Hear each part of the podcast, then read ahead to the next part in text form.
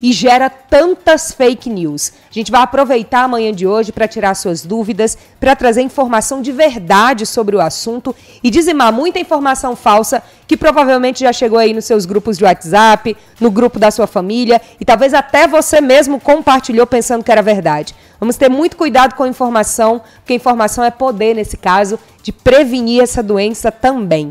A gente tem uma bancada hoje de especialistas para falar sobre esse assunto, pessoas renomadas e com credibilidade para falar sobre o tema, afastando qualquer notícia falsa e qualquer dúvida que apareça por aí. Já aproveita para compartilhar essa live, para curtir também, já mandar a sua pergunta, seu questionamento, seu comentário sobre o assunto. Nós estamos à disposição para responder a todas essas questões que tenham, venham a surgir sobre prevenção e sobre os números aqui no nosso estado.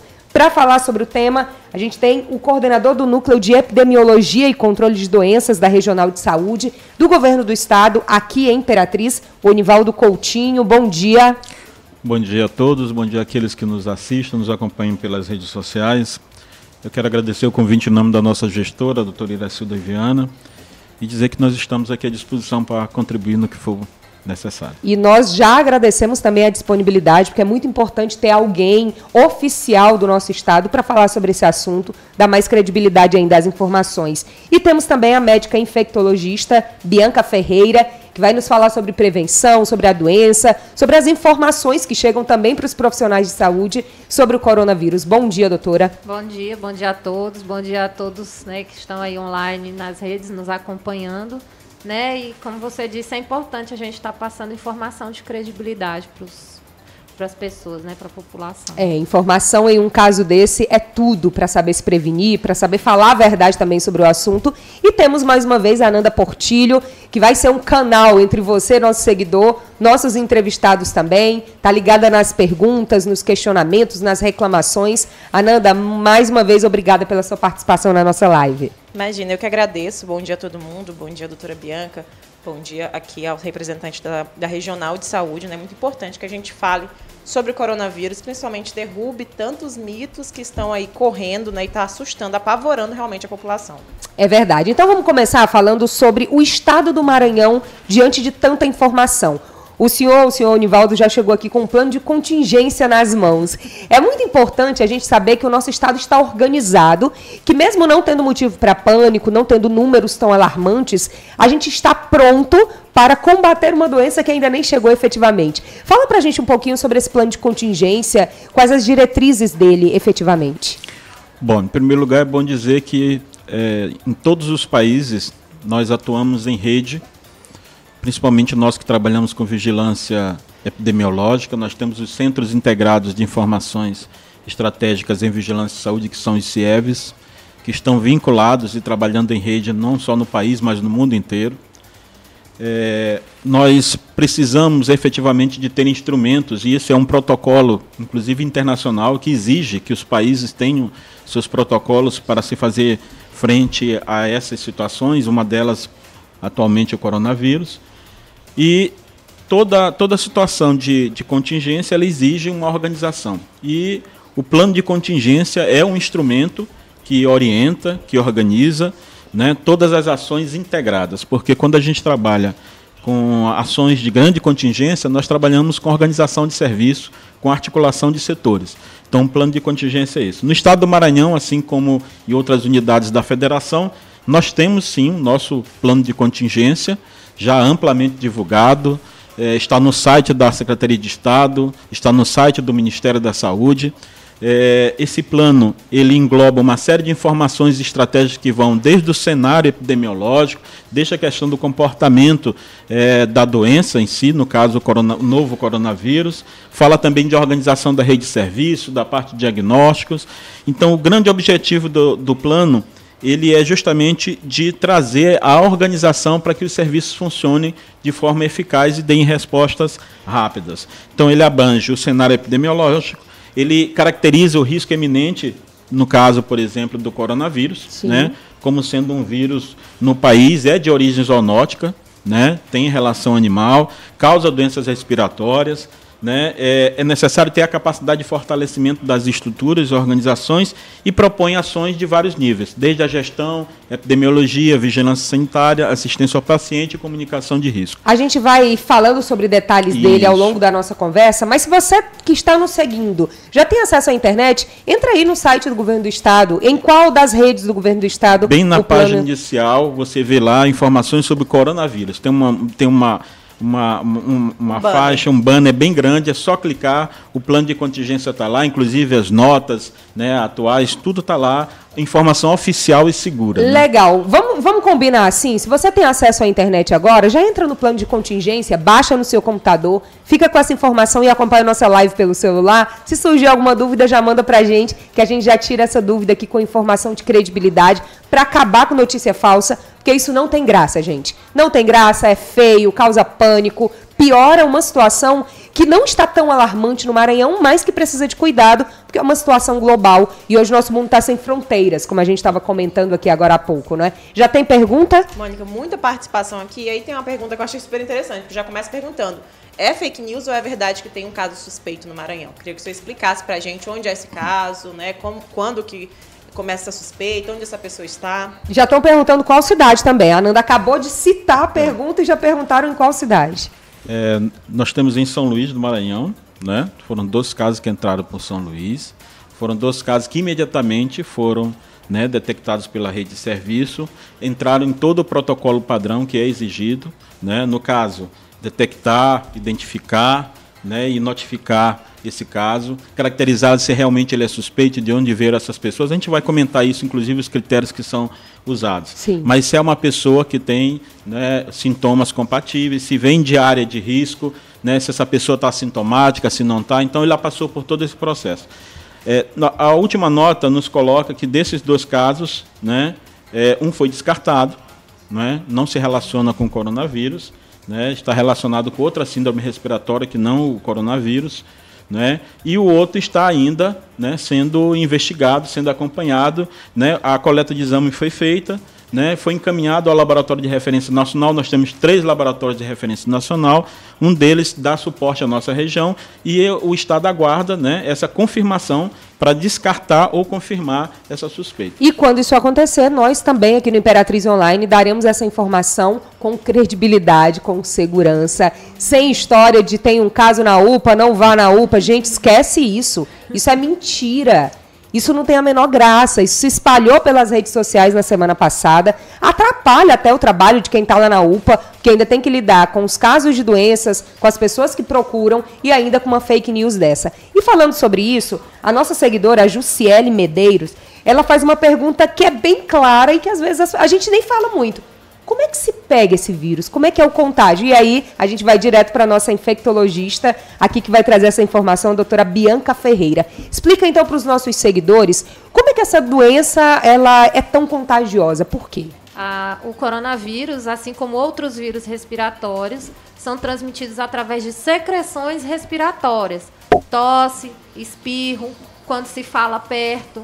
E é tão contagiosa porque, infelizmente, uma medida simples ela não é feita é, por, pela maioria das pessoas no mundo todo, né? Que é higienizar as mãos. Interessante. É, porque, é, é, a principal prevenção, então? É, porque quando você tosse ou quando você espirra, a primeira coisa é lavar as mãos ao rosto, Sim. né? Ou assoar o nariz, alguma coisa assim. E as pessoas não têm o hábito nem de higienizar com água e sabão, nem com álcool gel.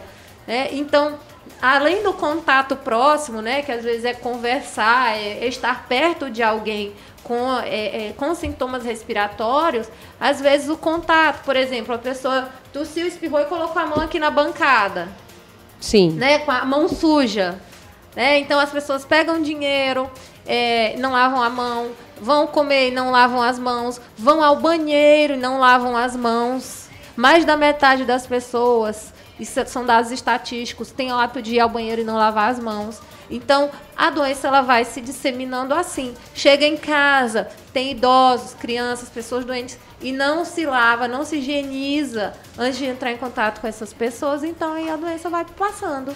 Né? Então, o contágio se dá muito, muitas vezes por falta de hábitos de higiene como um hábito tão simples de lavar as mãos. Ainda continuando com a doutora Bianca, uma das fake news que apareceram nos últimos dias, a gente até ri, porque tem coisas que acho que o nosso país ele é campeão de criatividade, até para inventar mentira nas redes sociais.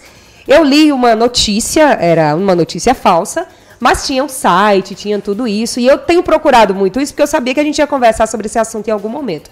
Lá estava escrito que o álcool gel ele não tem nenhum efeito sobre a prevenção do coronavírus, mas a cachaça tem e o vinagre também. E aí, doutora, pelo Eu amor vi- de Deus. eu vi o vídeo. Explica isso pra gente. Primeiro que o, o senhor lá, ele disse que era químico autodidata, né? O Primeiro. que é um químico autodidata, Ele estudou gente? sozinho, né? Não existe essa universidade, primeira coisa. É, e segundo lugar, aqui, o álcool, falando do álcool gel. O álcool tem sim sua eficácia, milhões de doenças, né, há muitos anos, há muitas décadas, são evitadas com o uso simples do álcool gel. Inclusive, existe artigo científico, tudo que a gente fala aqui e que a gente divulga é baseado em literatura Sim. científica. Pesquisa. Em pesquisa, em revistas de alta credibilidade no mundo, não é só aqui no Brasil. Ah, então, é, quem quiser pesquisar, existem vários institutos de pesquisa sérios no mundo, tá? Que divulgam essas informações e mostram que o coronavírus ele é sim morto por hipoclorito, que é a famosa que boa. Então, dando é, eficácia às ações de higienização de ambientes e por álcool gel. Assim como os, os saneantes que a gente usa nos serviços, nos hospitais, que hoje a gente tem muitos saneantes, né? Muitos não, todos os saneantes que a gente usa são altamente eficazes, não só contra o coronavírus, né, bem como contra outras bactérias, contra outras doenças. Então, é, isso aí é, é totalmente descabida. Inclusive, já houve outro vídeo que uma senhora fez dizendo, desmentindo, né? É, Ele falou que o álcool é composto não sei quanto de água Sim. e falou um monte de coisas. Né? Mas assim, é, eu não sei qual que é a pessoa que se presta e gravar um vídeo, né, falando esse tipo de coisa na internet. É mais para ter ibope, porque as evidências científicas estão aí. É verdade. E aí a gente falando sobre fake news, o Samuca, que é nosso parceiro aqui do Imperatriz Online, ele faz um comentário interessante. Ele diz que no dia que alguém for penalizado por espalhar fake news, talvez sirva de lição. Eu também acho, viu, Samuca? Eu acho que tem que ser penalizado sim. Porque informação é poder, e se você tem uma informação errada, você está indo pelo caminho errado. E ainda dissemina isso como uma doença que se espalha também. A gente tem que ter muita responsabilidade com o que divulga nas redes sociais, com o que fala, com o que conversa até com as pessoas. David? É é só pra avisar que, já que o Samuca entrou na live aí, que hoje teremos uma live às 10 horas da noite com a banda Freedom e as lives do Samuca é bem legal. Uma coisa mais bar, cerveja, música, então só pra fazer esse merchan aí da live do Samuca. Eu acho importante, Samuca é ótimo. Ele sempre traz comentários importantíssimos nas nossas lives também. Voltando ao nosso assunto aqui, tem muita gente comentando, muita gente fazendo perguntas. E a Charliene, ela também faz uma pergunta. Ela, ela, ela pergunta se há possibilidades da permanência do vírus em regiões com altas temperaturas. Já há alguma informação sobre isso? Ela não explica se leu isso em algum lugar, se É, viu o algum vírus, vídeo. ele- os vírus respiratórios, eles são o que a gente chama de vírus sazonais. Quem se lembra aí do H1N1 em 2009? Sim. Ele veio, Explodiu né? também. Explodiu, houveram vários casos. É, Ainda existem casos de H1N1, para quem não sabe, né? Por isso que todo ano existem as campanhas de vacinação, mas ele é um vírus sazonal. O que, que quer dizer? Ele ocorre principalmente em determinadas épocas do ano, principalmente épocas de frio. A ocorrência em locais quentes ela é menor, não quer dizer que não exista. Sim. Existe, mas em menor quantidade do que em locais frios. Lembrando que Europa e Ásia estão e Estados Unidos estão saindo agora do inverno, então ainda está muito frio. Talvez a alta disseminação. Se você olhar no mapa, África, se não, acho que não tem nenhum caso, se tiver, são pouquíssimos. No, no continente africano tem um caso Um suspeito. caso, Eu li sobre é um isso lugar- hoje, Pois inclusive. é, que é um Um caso lugar suspeito, né? quente, Suspeito, né? é. um lugar bem quente, né? Então, e uh, os outros casos estão todos em locais muito frios. Inclusive com esse caso suspeito aqui no Brasil, né? é, a- a- a- os especialistas eles estão também, né? Por, por, por acontecer num país tropical, por ser nas Américas, os pesquisadores também estão, né? Atentos a esse comportamento né, da reação do vírus né, na, dentro dos trópicos. Né? Então é também objeto de estudo, tem algumas correntes científicas que já trabalham nessa questão de se há um diferencial entre, um, entre né, o comportamento ou a reação do vírus em termos de permanência, tanto nos trópicos como em países né, que não são tropicais. Interessante isso que vocês estão falando. Eu li hoje, inclusive, no site do Ministério da Saúde, que é fonte oficial também, viu, gente? Viu uma notícia, desconfiou, vai lá no site do Ministério da Saúde, tem muita informação de qualidade, é a informação que a gente tem que buscar, não só como jornalistas, mas como cidadãos. E eu li, achei bem interessante que por causa dessa diferenciação do vírus já sendo confirmado aqui no Brasil, diferentemente das características na Ásia e na Europa, e também nos Estados Unidos, saindo dessa temporada mais fria, essas pesquisas elas já têm como resultado a antecipação da campanha de vacinação contra a gripe aqui no nosso país. Então a campanha ela vai ser antecipada aqui no Brasil para as faixas etárias, para os grupos de risco, principalmente como já ocorre em outros anos. E eu achei interessante que os pesquisadores eles querem saber, após a campanha de vacinação, se alguém ainda tiver um caso de coronavírus no país, aí vão esse caso vai ser objeto para outros estudos para saber qual a, a relevância dele diante da vacina. Então é muito interessante a gente falar como o nosso país está organizado também diante disso. Vai antecipar o período de vacinação para, quem sabe, ter outro objeto de pesquisa. A doutora quer comentar também esse Eu queria só lembrar ah. rapidamente que o nosso programa nacional de imunização é um dos melhores do, do mundo. Sim, sim. Não é? destaque. É, nós temos efetivamente trabalhado nesse sentido. A vigilância epidemiológica tem reforçado muito, daí a importância das pessoas aderirem às campanhas Verdade. de vacinação. Lembrando que as vacinas, todo ano, o governo faz campanha porque sobra vacina. É. E esse ano, com certeza, após coronavírus, vai haver uma corrida desenfreada, né, aos postos, né, para as pessoas se vacinarem. Então, é importante estar se vacinando todo ano. É. é isso, o, desculpa, né? doutora. Ah. É porque eu acho que pelo que ela falou aí, de já que vai acabar as vacinas e que todo ano sobra, então isso mostra a, é, a ineficiência das campanhas publicitárias do governo, então, né? Porque com toda essa notícia que tem, se o pessoal vai se prevenir, então acho que tem algum Não é, algum não é só questão de ineficiência, David. Eu, eu acho que é, existe um movimento muito grande no mundo, correntes, que é chamado de movimento anti-vacina. Exato. Ele veio há muitos anos atrás com a, suspeita de que o autismo era causado pela vacina do sarampo. Sim. Inclusive, essa, essa publicação científica ela foi é, retirada. Quem publicou isso perdeu até o direito de exercer a medicina. Só que uma fake news ficou né? E isso muitas pessoas têm essa desinformação. As campanhas elas existem, claro, acho que poderia ser mais eficiente, um pouco, né, mais incisivas, mas é, as pessoas preferem acreditar em notícia de esquina e em fake news de WhatsApp do que em fontes confiáveis. E aí, só, é, só completando rapidamente o seu raciocínio. É, e aí eu concordo com a, com a Bianca. Nós também temos que, que entender o seguinte: justamente pelo sucesso dos programas de imunização ao longo dos últimos 15, 20 anos no nosso país, por exemplo, com a introdução das vacinas, com, com a ampliação do calendário vacinal, houve um certo relaxamento por parte de grandes segmentos da população dizendo assim: bom, se eu me vacinei, se não está tendo mais casos, por exemplo, de poli, de sarampo, né, que agora estão né, voltando, mas assim, que passou um bom tempo, então a tendência natural é você dar uma relaxada.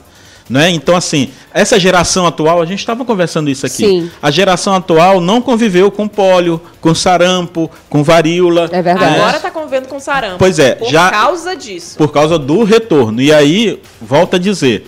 Nós precisamos efetivamente combater, já que nós estamos num mundo globalizado, em que a informação é extremamente rápida, né? Então, assim, nós precisamos também trazer é, as redes sociais como aliadas e é. dizer é necessário sim vacinar, existe eficácia comprovada. E se nós estamos hoje numa situação em que podemos conviver, por exemplo, com H1N1, com outras doenças e síndromes respiratórias, é porque nós tivemos ações de prevenção por meio de imunizantes, né, de programa de vacina que foram eficazes. E é, né? é, é tão importante a gente falar sobre essa discussão que o David puxou, eu, eu, discordo também do que o David fala dessa dificuldade, dessa eficiência, digamos assim, De das campanhas publicitárias. Eu acredito que o problema não é esse. Eu acho que o problema são as pessoas, são as famílias. A doutora falou sobre esse caso, dessa pesquisa desse profissional que perdeu o direito de exercer. pode até falar depois, qualquer dia. em algum outro momento sobre vacina, momento, mas é interessante, lá na faculdade que eu trabalho, é, uma das nossas alunas, no trabalho de conclusão de curso, ela faz uma pesquisa sobre a como os pais estão diante dessas fake news sobre vacinas. E a pesquisa dela caminha por um, por um lado bem interessante, que os pais que cresceram em um ambiente onde essas doenças não existiam por causa de vacinação, eles buscam em grupo de WhatsApp informação se a vacina é segura ou não. Gente, isso é tão absurdo que parece mentira. Mas isso é verdade. Mentira é o que eles leem nos grupos de WhatsApp. E aí a gente voltando um pouquinho no tempo, quando essa campanha anti-vacina começou no mundo, foi nos Estados Unidos. E enquanto existiam grupos de apoio para pais com crianças com essas doenças, existiam grupos de apoio para que as pessoas não se vacinassem. Ainda existe. Ainda muito, existem. existe. Então, assim, isso é muito absurdo. Eu venho de uma geração que se vacinou. Meu, meu- minha caderneta de vacinação ela é completamente atualizada. Há dois anos, quando eu iniciei o mestrado em outra região do país, para me matricular eu precisei A atualizar gente que minha é mais carteira de velho, vacinação. teve cole... eu tinha colegas, eu tive colegas que eram deficientes por causa de pólio. Sim. Hoje você não vê mais ainda jovem, tenho, É. com deficiência física por pólio. Eu tive colega deficiente. E essa questão da fake news ela foi tão forte há dois anos, pouquíssimo tempo, para eu me matricular lá no estado de São Paulo, eu precisei apresentar minha carteira de vacinação com todas as atualizações contra a febre amarela, sarampo. Eu achei isso ótimo, mas o melhor era que não fosse obrigado, era que a gente tivesse consciência, como já tivemos por tanto tempo. Então eu acho que a gente está indo por um caminho muito difícil que precisa ser combatido com informação, né, Ananda? É, e aí vou só interromper vocês, porque tem muita gente participando, as pessoas querem Voltando pro realmente- coronavírus, gente, a voltar, gente já estava nos outros Mas essa vírus. questão da vacina, realmente, a gente citava aqui antes sobre os movimentos anti-vacina, e aí se a gente for olhar historicamente, por exemplo, a revolta da vacina. Exato. É. é. Porque as pessoas tinham. Era uma coisa diferente. Era como né? se estivesse aí- aplicando a doença nas pessoas. É. É um a questão da imposição É. também, né? Da É, obrigatoriedade, Hoje né? é feito da através de desinformação. conscientização, né? Isso, justamente. Mas enfim, vamos lá para as perguntas. porque Já tem bastante gente perguntando. A perguntou, que- é, de- eu acho que essas duas perguntas o senhor pode responder. Ela perguntou é, qual, é, qual é o método que está sendo utilizado para combater em caso de diagnóstico positivo, né? O que, que prevê o plano. O método que ela fala, acho que é o medicamento, nesse sentido. Qual o protocolo? E, e um outro rapaz perguntou é, se, no, se em Imperatriz existe hospital apto para receber futuros casos. Bom, em primeiro lugar, vamos deixar bem claro: nós estamos lidando com síndrome respiratória. Existem protocolos padrões que já são utilizados há anos. Isso é questão de padrão de funcionamento de unidade de saúde hospitalar. Então, toda e qualquer unidade hospitalar de saúde já está, né, já tem implantado seu protocolo.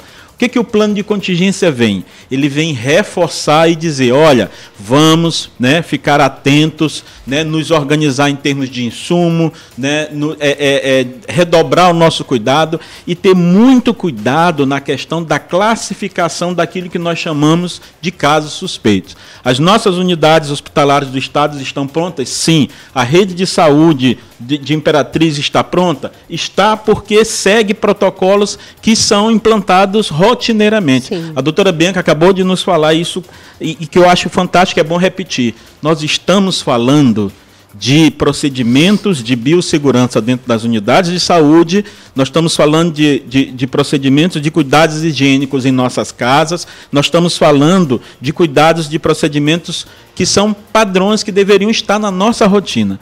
Síndrome respiratória aguda, grave, e aí nós temos, convivemos há N anos com várias. Coronavírus não é uma coisa de agora. Coronavírus desde a década de 60 variação. foi É uma catalogado em é, foi Por isso se catalogado fala em em 1937. novo coronavírus, não é Justamente. agora? Por quê? Porque a mutação sofrida pelo vírus não, não tinha sido até então catalogada, né, é, é, pelos Só, especialistas. só falar, Anivaldo, como infectologista, e eu sou infecto, infectologista também do Estado, né? Trabalho com o Anivaldo. É, É a nossa referência, inclusive, em isso. infectologia na É, região. então, assim, existe já, a gente, a gente faz, chama as precauções e isolamentos, a gente faz as precauções respiratórias.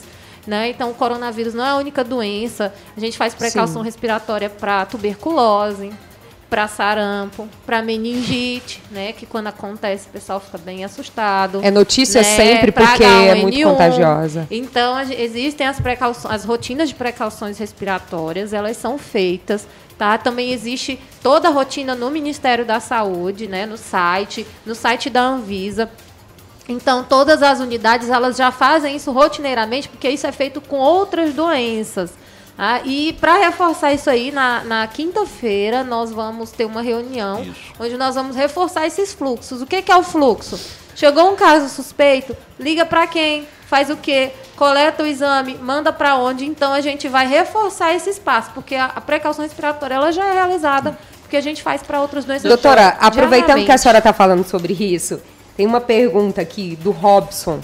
É interessante, a gente acabou de explicar sobre isso, mas eu queria que a senhora reforçasse assim de forma muito pontual, exatamente essa resposta. Ele diz: se o contágio do, do novo coronavírus é pelo ar, como é que o álcool gel vai proteger? Em uma frase curta e objetiva, como o álcool gel pode nos ajudar nessa prevenção? O, o- o contato é pelo ar, por isso se usa máscaras, Sim. né? Então, para evitar a geração de gotículas e aerosóis. Aerosóis, para quem não sabe, são partículas bem pequenas e gotículas são também partículas menores. E eh, o álcool gel, porque essas gotículas, esses aerosóis, eles vão baixar e vão ficar nas superfícies, vão ficar nas nossas mãos. Então, na hora que o álcool gel entrar em contato, ele vai eliminar aquele vírus, aquela bactéria daquele local onde a gotícula, onde o aerosol caiu. Então não é só passar nas mãos, é passar também nas superfícies. Isso, limpeza de celular, que é uma das coisas mais contaminadas que tem, né? A gente passa celular em todo E canto. compartilha celular com todo mundo. É Compartilha, verdade. leva pro banheiro, né? Anda em todo lugar, não, né? não limpa e dá pro bebezinho brincar quando chega Botar em na casa. boca, inclusive. Então, Né? explicado, viu, gente? Funciona, é comprovado cientificamente. Não é a cachaça, não é o vinagre, é o álcool gel. É, E aí- Mônica, nós David? temos participação aqui no Facebook, muita. Eu tenho o Lucas Botega, né, voltando um pouco sobre as fake news, que ele, ele disse que lá no, ele mora no Japão, tá acompanhando a gente. Legal, obrigada. É, ele disse que lá teve uma notícia falsa sobre o caso, falaram que iria acabar o papel higiênico e a população ficou em pânico e acabaram com o estoque de papel higiênico Ai, do, do país, né? Em um dia. né? Ele acabou de, de passar essa informação. É, o Rodrigo diz que o coronavírus do Brasil é o Congresso. O, o Lucas Almeida, o Lucas Almeida perguntou: será se já tem alguma vacina a caminho?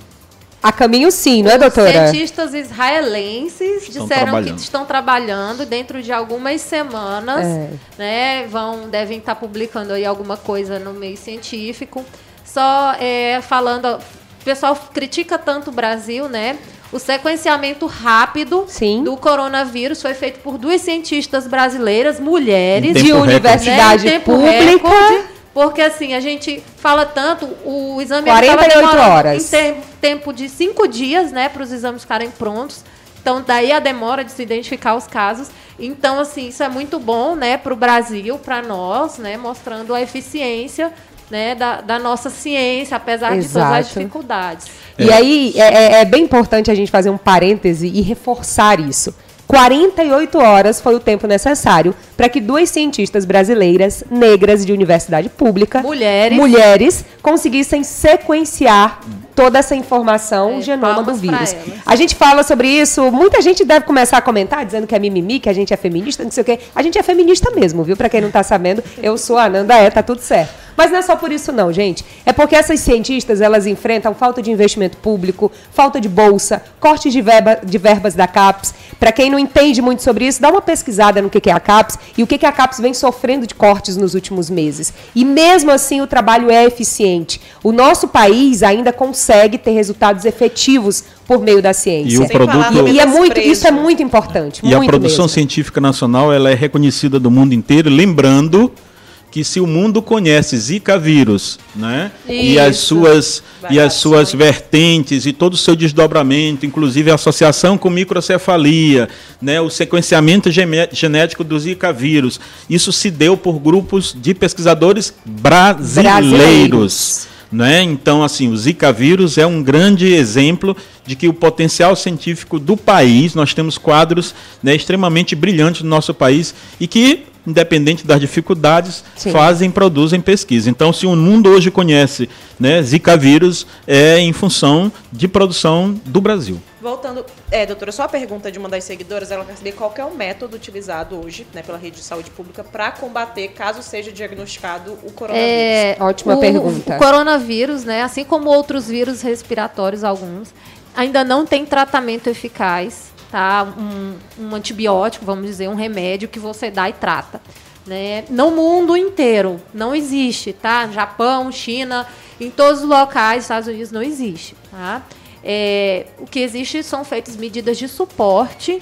É, não é que o paciente ele fica desassistido, é que são feitos é, tratamentos de suporte. Não é um tratamento específico, a gente acompanha os casos, mas não existe um remédio. Ainda não, infelizmente. Mas há uso de medicamento? É diferente, por De exemplo, do H1N1, que nós temos o medicamentos Tamiflu, né? sintomáticos. Que é direto. É. né? Por exemplo, para o H1N1 existe o Tamiflu, que é o oseltamivir, Específico. que é específico e trata o H1N1. Para o coronavírus ainda não Se tem. tratam os sintomas. É, se trata os sintomas e acompanha o paciente. Se E- o paciente começar a não evoluir muito bem, é dado né, um tratamento de suporte, é, que a gente chama de tratamento é, de suporte intensivo. Se necessário, manda para UTI, faz tudo o que é necessário, como é feito em todos os protocolos internacionais. Só lembrando, a gente falando de fake news, é, no mundo de hoje, eu falo, gente, não, não tem como, porque a você não tem como esconder mais nada, né? Sim. Com câmeras e internet e tudo mais. Então, é, todos os protocolos do Ministério da Saúde, eles não são inventados, são baseados em literatura e protocolos internacionais. O protocolo que, que se baseia, né, é o protocolo da Organização Mundial de Saúde e do CDC, que é o órgão americano, que são um dos mais, mais renomados do mundo. Né? Então, tudo que é feito é, é baseado nesses outros órgãos. E aí, só, É. um, só um comentário que eu acho Sim. que vale é de reforçar, né? Que a gente precisa defender o SUS, porque o SUS é o que a gente tem de mais precioso hoje no que tange a saúde do brasileiro. Muito bem sabe- lembrado. É um exemplo pro existem mundo o nosso SUS. A gente sabe que o sistema às vezes é ineficiente, é sobrecarregado, falta medicamento, falta insumo. Falta o gestão quase seria- sempre. O que seria né, da- do, do brasileiro, principalmente do brasileiro pobre, sem o SUS? E agora nem só brasileiro pobre, porque o protocolo de tratamento do coronavírus só tem na rede pública. Exatamente. Só. Inclusive, é, poucos laboratórios privados que estão fazendo o sequenciamento. Quem está fazendo o sequenciamento do coronavírus, a identificação, são os laboratórios públicos. E mesmo os privados, eles É. são, pelo protocolo, obrigados a mandar amostras para confirmar, né? Isso. validar os resultados em Isso. laboratórios públicos de referência. São três laboratórios que nós temos no Brasil, né? É o Adolfo Lutz, Instituto a- Evandro Chagas. Evandro Chagas aqui em Belém, Sim. viu? Aqui no norte, Isso. né? No Pará e acho que é a Fiocruz. Isso. É a Fiocruz. Fiocruz do Rio. Isso, no Rio de Então, Janeiro. São Paulo, Rio de Janeiro e no estado do. Pará, em Belém. É. Que Que maravilha. é um dos mais renomados laboratórios, para quem não sabe, do país, viu? É, o Com a, é, o Evandro, Instituto Evandro Chagas E em um dos Belém. mais respeitados no mundo. É. É isso. É, são as- é a região norte também mostrando a sua força na pesquisa. Força que às vezes é tão deixada de lado, subestimada quando se pensa em pesquisa, se pensa em sul e sudeste. Mas o país é cheio de potencial diante disso. Só voltando a essa questão da pergunta, né? Sobre a questão da, da estrutura hospitalar, das redes e tal, nós vamos fazer essa nossa reunião na quinta-feira para fazer esse alinhamento mais, mais fino, que é necessário. Isso se faz em todos os estados, está se fazendo, porque é preciso que a gente trabalhe em conjunto. E aí eu quero ressaltar a importância da vigilância epidemiológica municipal também nesse processo. A gente tem mantido Claro, é uma contato rede, né? direto, é uma rede. O CIEVS ele é composto eh, dessas redes de vigilância. Então a gente trabalha sim em parceria direta com a vigilância epidemiológica do município, com a vigilância em saúde. Eu queria inclusive deixar um abraço aqui às minhas colegas guerreiras, batalhadoras lá, né? A Gisele, a Sueli, toda a equipe que trabalha hoje na vigilância, que tem acompanhado. Às né? vezes não é tão Não é valorizado, tão valorizado, né? e, e assim, é quem primeiro acompanha, é quem primeiro dá o start. E a gente é, é bom ressaltar isso porque nós trabalhamos em rede. Né? Então o SUS ele tem também essa, é, essa característica. É um sistema único, universal, público, gratuito e trabalha com uma rede muito grande de profissionais e serviços. Então a nossa rede está preparada, está, porque os protocolos já estão implantados. É que nós estamos fazendo justamente. Outra coisa, mais uma vez eu queria dizer, as definições de casos suspeitos, de casos confirmados, elas vão mudando. Ontem mesmo eu conversava com a doutora Bianca, já chegou uma nova é, nomenclatura de casos é, considerados confirmados ou suspeitos, diante da introdução desses, desses dois casos importados. Lembrando que nós não temos transmissão local no país, é. os casos foram importados. Pessoas não é? de, vieram de outros países. Então, nessa dinâmica, a gente trabalha também com protocolo. Eu vou fazer um comentário, é, e eu sei que isso foi foi protocolar do que aconteceu comigo nos últimos dias. Você que é nosso seguidor aqui no Imperatriz Online, acompanha nossas lives, deve estar percebendo que minha voz ainda não voltou 100%. Faz mais ou menos uns 15 dias que eu estou muito gripada. E aí eu, eu até brinco que eu conheço o protocolo do meu organismo. Primeiro eu tenho faringite, porque eu já não tenho mais amígdalas. Depois eu fico com dor no corpo, depois eu perco a voz, depois eu fico bem. Só que dessa última vez eu não fiquei bem. Eu tive toda essa sequência que eu já conhecia a voz voltou e eu piorei. Piorei muito mesmo. Fiquei bem mal, principalmente no último fim de semana, nos últimos dias. Em uma semana eu fui ao hospital três vezes, ao mesmo hospital. Na terceira vez que os sintomas estavam piorando, eu achei muito interessante que o protocolo mudou completamente. não sei se foi alguma coisa já do plano de contingência, era rede privada, mas as perguntas já foram outras, a forma que me examinaram foram outras. Perguntaram as cidades que eu tinha ido no, no último mês, e eu tinha ido a São Paulo há pouco tempo, eu fui agora no mês de fevereiro. Perguntaram a data, quanto tempo eu tinha ficado, os lugares que eu tinha ido. E eu, ach, eu me senti muito segura diante dessas perguntas de um médico. Era a terceira vez que eu ia ao hospital, eles acompanharam que eu estava piorando e eles foram buscar uma outra forma de tratar os meus sintomas. Diferentemente de quando a gente vai ao médico e passam o mesmo remédio toda vez, a gente vai para casa e nada melhora. E eu percebi que eu melhorei muito dessa última vez dois médicos conversando sobre um caso que era uma gripe. Mas eu não sei se por causa desse protocolo, imagino que sim, pelas perguntas que me fizeram, mas isso é bom porque acende um alerta. E, e às vezes uma gripe que é simples, ela vai ser tratada, os sintomas vão ser tratados também de uma forma mais eficiente, que foi o que aconteceu comigo, que de fato nos últimos três dias eu tive uma melhora muito grande.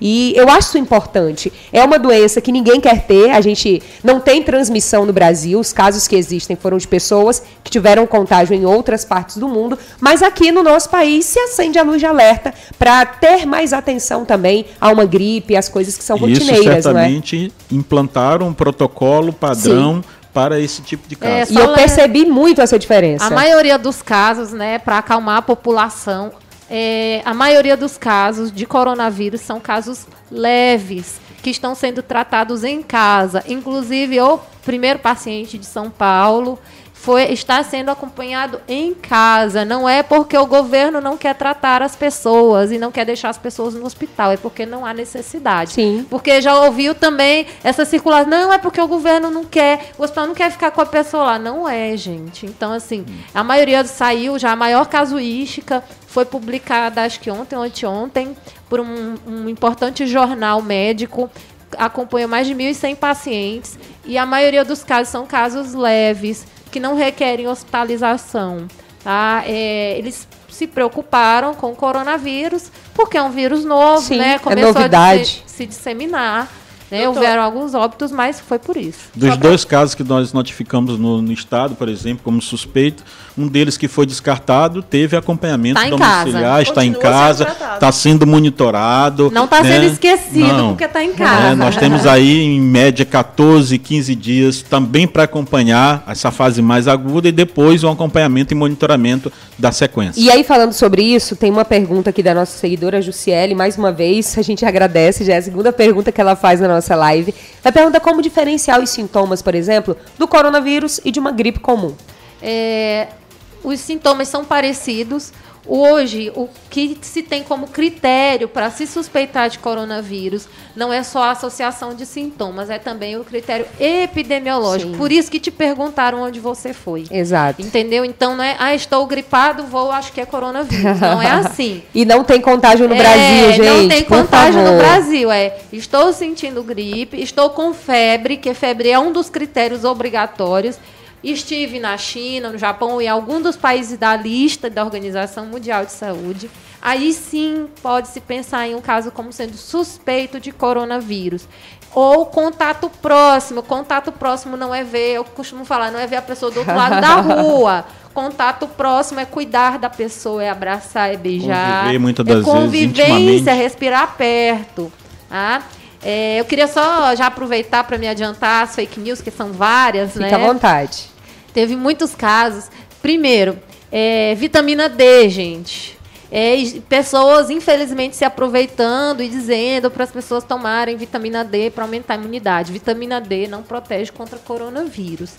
É, é, vitamina C também não protege contra coronavírus. São vitaminas importantes, não estou dizendo que não são importantes, são importantes para a manutenção da saúde, né? E para outras situações, mas para a proteção específica do coronavírus não tem efeito. Se assim fosse, a China, os Estados Unidos, todos os países, Itália, estariam distribuindo essas vitaminas para a população. Que É. são países com certeza muito mais ricos, com mais condições do que nós.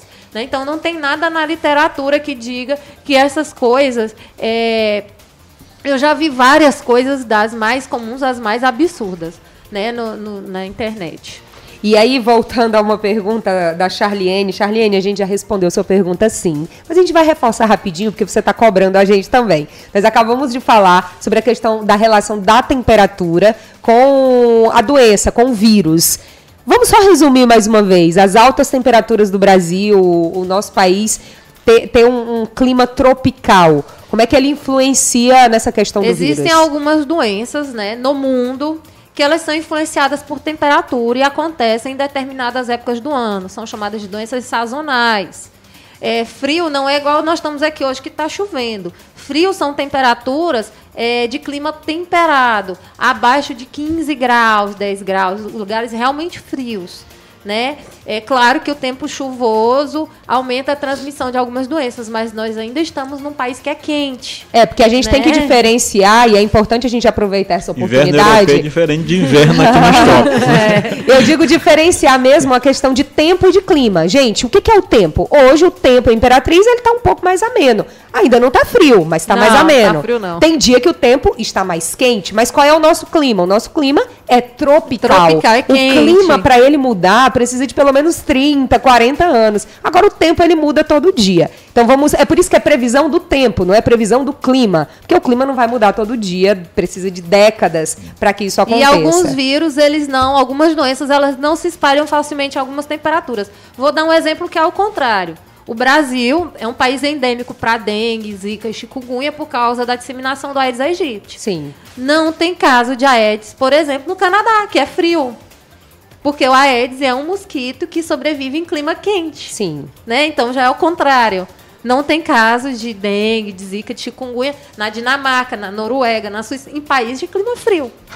Né? Então, quanto ao novo coronavírus, Charliene e os nossos seguidores, sim, o, o- o- a nossa temperatura, o nosso clima, ele pode ter essa relação de que diminua as possibilidades Não quer de dizer que contágio. não vai ter. Exato, não quer dizer que não vai ter, mas isso pode ser diminuído sim pelas condições climáticas Isso, aqui no nosso inclusive, país. está sendo objeto de estudo, volto Estão a dizer. né? estudando Estão estudando isso. ainda o comportamento, até porque Por- é, uma- uma- um registro de casos nos trópicos é diferente, o comportamento em todos os elementos de um. E só lembrando né, que é tudo muito novo. É, as notícias, elas vêm de 30 dias para agora. Então, algumas perguntas, elas ainda não têm respostas ou respostas concretas, né? Porque o pessoal ainda está estudando, investigando.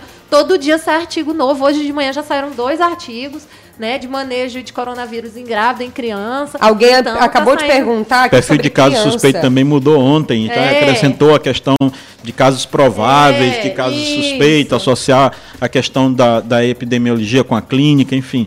Então isso é muito dinâmico. Ó, David, como é que tá aí pelo Facebook?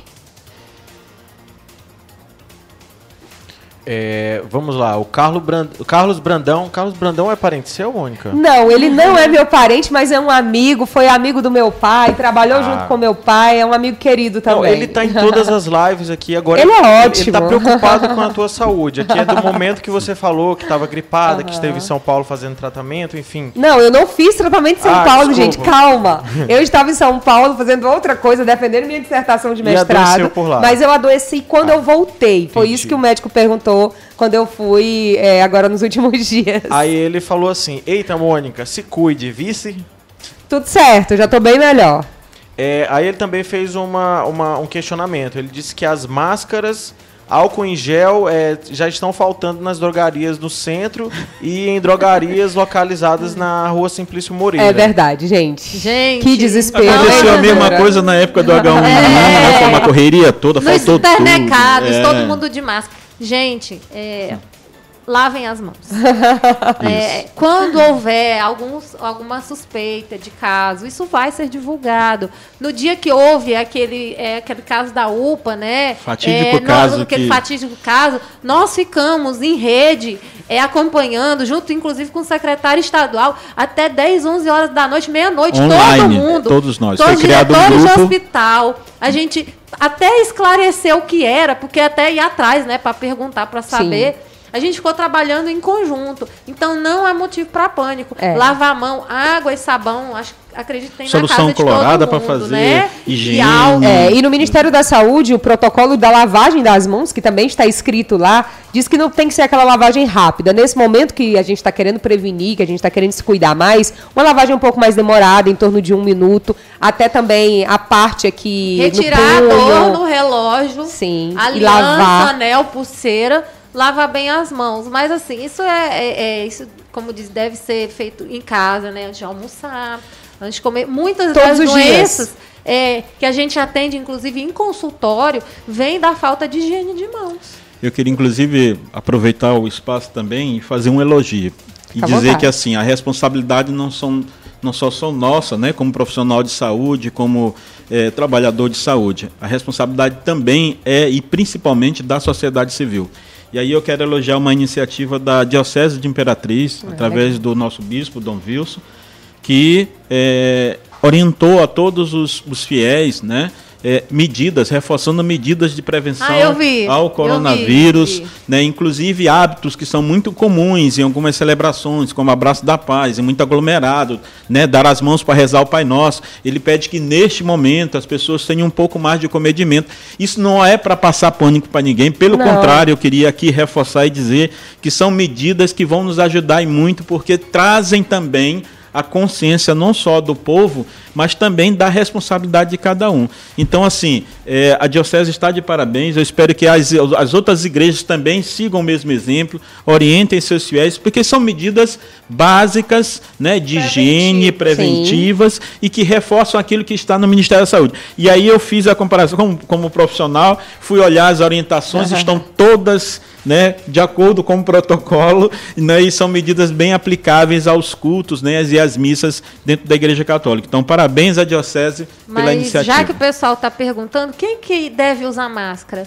Se a pessoa é imunossuprimida, quem que é o imunossuprimido? Quem tem câncer, está em, em tratamento de quimioterapia, Certo. quimioterapia, por quê? Não só por causa do coronavírus, mas assim, a gente tem infecções fúngicas, a gente tem outras infecções virais, que são infecções graves, infecções bacterianas, né, que em locais de aglomeração. É, evitar levar os bebês não vacinados a locais de aglomeração. O pessoal leva, às vezes, criança de 15, 20 dias de nascida a igrejas, a cultos que tem 500 pessoas. É um e todo mundo quer passar Já a vi, mão e quer shows, ver. né? Show, Shows, entendeu? shopping. Então, assim, Shopping. são medidas que aí realmente... Por quê? Porque o bebê ele não foi vacinado, ele não tem, nunca entrou em contato com esses vírus, com essas bactérias, ele não tem um sistema imunológico amadurecido o suficiente. Então, evitar ficar levando bebês muito pequenos, né, que ainda não têm, não iniciaram às vezes nem a primeira dose das vacinas, né, para locais tipo shopping, praça de alimentação de shopping, né, igrejas, locais muito cheios, feiras, esses locais. É, tem uma pergunta aqui, insistente até, é, o Instagram Tempero Maranhense. Depois manda seu nome para a gente mandar um alô direto, Tempero Maranhense. Ele pergunta se há casos em crianças. Eu vou até responder, porque a gente já começou a falar sobre isso. No Brasil não há não. suspeita em criança, mas sim, na China houve casos em crianças, na Itália houve casos em crianças, que são países onde o vírus ele está circulando, que não é o caso do Brasil.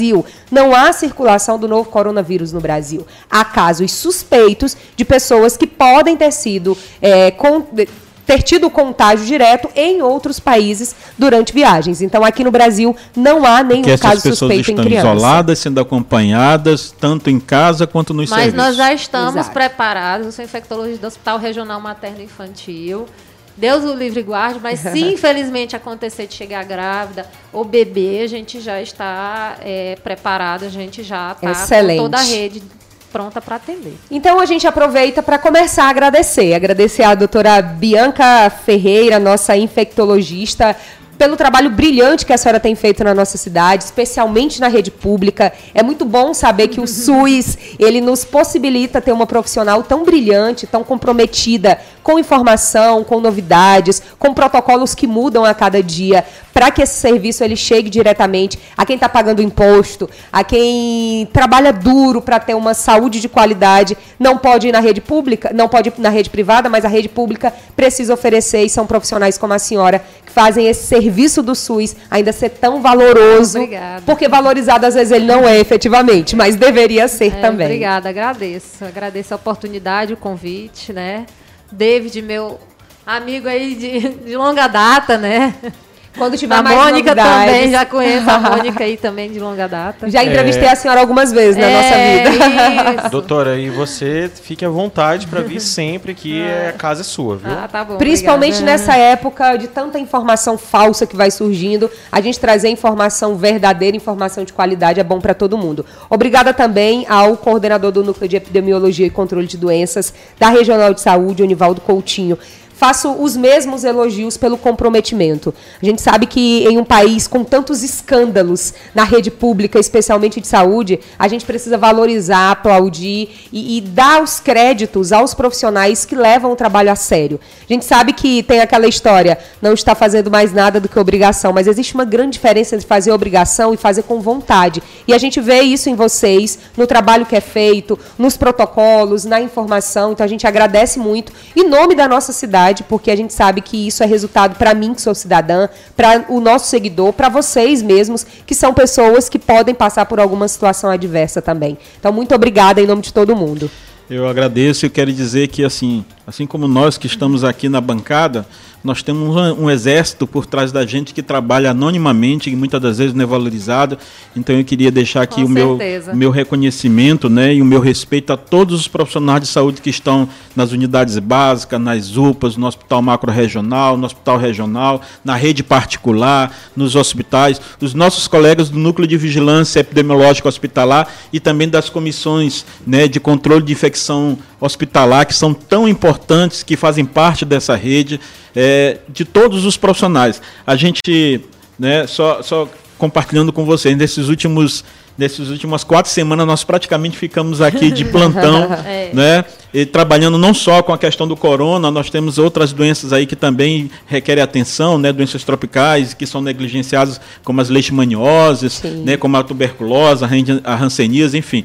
Então a gente, enquanto epidemiologista, enquanto é, vigilância, a gente não tem descanso não. É 24 horas, é atento, né? E conversando, é. né? E eu queria dizer que eu tenho um, um, um carinho e um respeito muito grande pela doutora Bianca, por oh. toda, todas as pessoas. É, é uma pessoa que a gente aprende muito, além de ser um profissional extremamente competente. Então, deixando bem claro, não há motivo para pânico, Sim. a nossa rede está preparada, os profissionais estão orientados, os protocolos existem, estão sendo implementados. E divulgados né? amplamente. Nós temos também. profissionais competentes, inclusive, doutora, infectologistas na nossa rede de serviço, que quase nem toda a rede tem infectologista, é. mas aqui na rede de saúde de, de, Imperatriz e da região, nós temos infectologistas de renome muito competentes que estão nos ajudando e muito. Então, nosso abraço a toda a nossa equipe lá do Núcleo de Vigilância, o pessoal que nos escuta, muito obrigado. E outra coisa, volto, volto a dizer, acessem os sites oficiais. Ministério da Saúde, Sim. Secretaria de Estado da Saúde, né? Atentem para as O notas e Instagram do. Ministério tem muita Exato. novidade. O Isso. Instagram do Ministério está bem atualizado. E uma novidade ontem, né, foi disponibilizado um aplicativo, né, para os Ah, é, cidadãos que quiserem ter acesso a informações rápidas online, com, com dicas, com orientações, né? Entra na página lá do Ministério da Saúde, está lá o aplicativo, tanto para Android quanto para iOS. Então você já vai ter aí na sua mão um aplicativo que vai tirar, inclusive, dúvidas, te orientar, eh, informar onde tem unidades de referência, enfim. Né? Então é, é, é- é o, é o instrumento da modernidade sendo colocado a serviço da saúde pública. Isso é muito importante. Vamos fazer o seguinte com, esse, com essa dica agora do app? Nós, nós dois aqui, eu e você, meu seguidor, seguidor do Imperatriz Online. Baixa esse aplicativo, fica ligado nos sites. Chegou aquela fake news, aquela informação que você já desconfia no grupo da família, no grupo do trabalho, no grupo dos amigos, coloca o print do app, pede para pesquisar lá. Gente, às vezes um minuto você, você acaba com a disseminação de uma informação falsa. Vamos fazer assim: se a informação falsa chegar em você, ela morre ali, porque você pega e coloca a informação verdadeira, ou pelo menos indica onde ela pode estar. É, assim eu sei que a gente já vai conseguir ajudar no, muita gente. No site do Ministério da Saúde existe um link só para verificação de Verdade. fake news. Não somente por- pelo coronavírus, mas por outras doenças, né? Então lá todas as fake news que chegam, elas são Estão verificadas e são esclarecidas, estão à disposição da população. Tudo que a gente discutiu aqui, mais ou infinitos outros temas, tem lá. Dicas importantíssimas. Obrigada também a Nanda por ter sido a voz aí de algumas perguntas dos nossos seguidores. Seja sempre bem-vinda. Obrigada, Mônica. Obrigada, doutora. Obrigada pela participação do senhor que representa o Secretaria de Saúde. Como sou eu que corro atrás dos entrevistados, então eu agradecer muito. É verdade. Queria agradecer, claro, a doutora Iracilda, que em tempo recorde, assim, já aceitou o convite, não podia vir, mas providenciou quem viesse. Porque entende-se a importância de se falar sobre coronavírus, de se esclarecer fake news, principalmente de se tranquilizar a população. Importante a gente reforçar, como a doutora Bianca falou aqui, não há necessidade de pânico, de desespero. É um vírus que não tem transmissão ainda no Brasil. Inclusive, perguntaram de novo se tinha caso no Maranhão. Não tem caso confirmado no Maranhão. Tem um caso suspeito, gente. Em São Luís e a paciente está sendo acompanhada. Portanto, e aí reforçar, procurem nos canais oficiais as informações. O Ministério da Saúde está de parabéns desde quando esse vírus começou a perigar vir para o Brasil, eles começaram a alimentar e a esclarecer dúvidas. Então, procurem essas informações para que a gente não cause pânico como é, pânicos como foram causados aí na semana passada, porque eu vi muita gente próxima a mim, mesmo em situação de desespero, porque tem criança pequena. Então, assim, às vezes você afeta Eu emocionalmente tenho uma bebê de pessoa. quatro meses, estou trabalhando normalmente. Então, pronto. Gente, quando saiu aquela notícia falsa da UPA, eu estava em sala de aula, dando aula, meus alunos pararam a aula para comentar. Eu disse, pelo amor de Deus, gente. Que é isso? Vocês estão querendo matar a aula? Avisem, Já- porque não tem nada a ver. Nem foram conferir se tinha saído Eu, no Imperatriz hein? Online. né? é, não. David, vamos mandar alô? Vamos lá. Aqui no Facebook, é, agora a gente vai mudar. Eu, eu vou mudar a dinâmica agora do alô do Facebook. Quem deixar o like na postagem vai ganhar o nosso alô. Olha só. Fica mais fácil de encontrar. aqui. Ajuda. Então vamos lá. O Emílio Gomes, um, um alô pra você. O Adelson Mendes, o Flávio Alves, o Luiz Filho, o Alex Nascimento, a Adri Castro Cavalcante, é, Manuel Souza, Mauri Braga, Eriane Rodrigues, Marcos Costa, Maria de Jesus, o Samuca, né? Que tá, ele vai, ele visita todas as Sempre, ele é plataformas. ótimo. Adoro. É, a, a Anne Chevny, Jerônimo Vasconce, Va- Vasconcelos, o Cleiton, a Cirlei, a Sueli, o Lucian Botega, a Raquel Siqueira, o Carlos Brandão, que está sempre em todas, Marcos Duarte e o Fabiano Souza, um alô e um abraço e muito obrigado por estar participando da live. Eu Vou mandar também aqui uma alguns alôs. Muita gente participando aqui no nosso Instagram. Olha quem entrou aqui, gente, minha mãe. Não, para tudo. Eu tô aqui para mandar um alô. Entra minha mãe, Josi Brandão, mãe, um alô pra senhora, a senhora é o máximo. Vou ler o comentário dela, ela é demais. Ela colocou aqui. São muitas notícias falsas, então o que devemos fazer é a prevenção e não se aproveitar de notícias falsas. Gente, essa é minha mãe, ela é demais. Mãe, obrigada pela participação. A senhora é suspeita para nos elogiar, mas eu agradeço. Eu acho que eu tô vermelha. Minha Pa- mãe é ótima. Partici- Participe sempre, por favor. então, um alô também. Mãe, a... por favor, vem pa- vai vir participar também, que eu não quero ficar. Qualquer hora dessa, vamos fazer uma bancada de mães aqui? Vamos. trazer Chegando- as tá mães? chegando o dia, da- dia das mães. Ó, vou, vou fazer isso. A gente vai fazer isso, vou trazer algumas mães aqui, vou trazer a minha também para vocês Mas conhecerem. isso é até importante, porque assim, esses grupos de mães de escola, gente, quando tem caso de meningite na cidade, a gente fica doido. Assim, minha filha não tá na escola, mas assim, começa um troca-troca de informação, que as mães não levam o menino na escola e viram a corrida nas clínicas de vacina, viram uma confusão. Então é importante também trazer as mães E nas aqui. escolas tem a questão das benditas máscaras que agora estão inventando, né? Dizendo que tem que usar máscara em escola, Ah, porque é? aí cada um quer um de uma cor, então eu digo, calma, muita calma, pelo amor de Deus, não é assim não. Gente, minha mãe mandou dizer que nós somos o máximo. Eu não tenho condições de estar conversando com minha mãe pela live. É demais pra mim. Beijo, mãe. Não tem maturidade. Então vamos continuar aqui. A Rafaela Dávila, do Tempero Maranhense, está mandando o alô dela. Obrigada pela sua participação, Rafaela. Fez pergunta aqui com a gente. A Cleide Flor, o Robson, que também está mandando o alô dele, também fez pergunta. Robson, obrigada por nos seguir, por nos acompanhar. O Jadson, tem várias outras aqui. Tanta pergunta, tanto comentário que está travando. A Tatiane Carvalho, a Cleide, a Juliene, o Alexandre, o Cairon. E um alô especial para todo mundo que nos segue, para todo mundo que busca informação aqui no Imperatriz Online. Nós fazemos isso tudo com muita responsabilidade. Essa é a nossa profissão, nós estudamos para isso e para ter também as melhores fontes, para trazer sempre informação de qualidade, com credibilidade para você. A gente se vê na próxima. Uma ótima segunda-feira e uma excelente semana.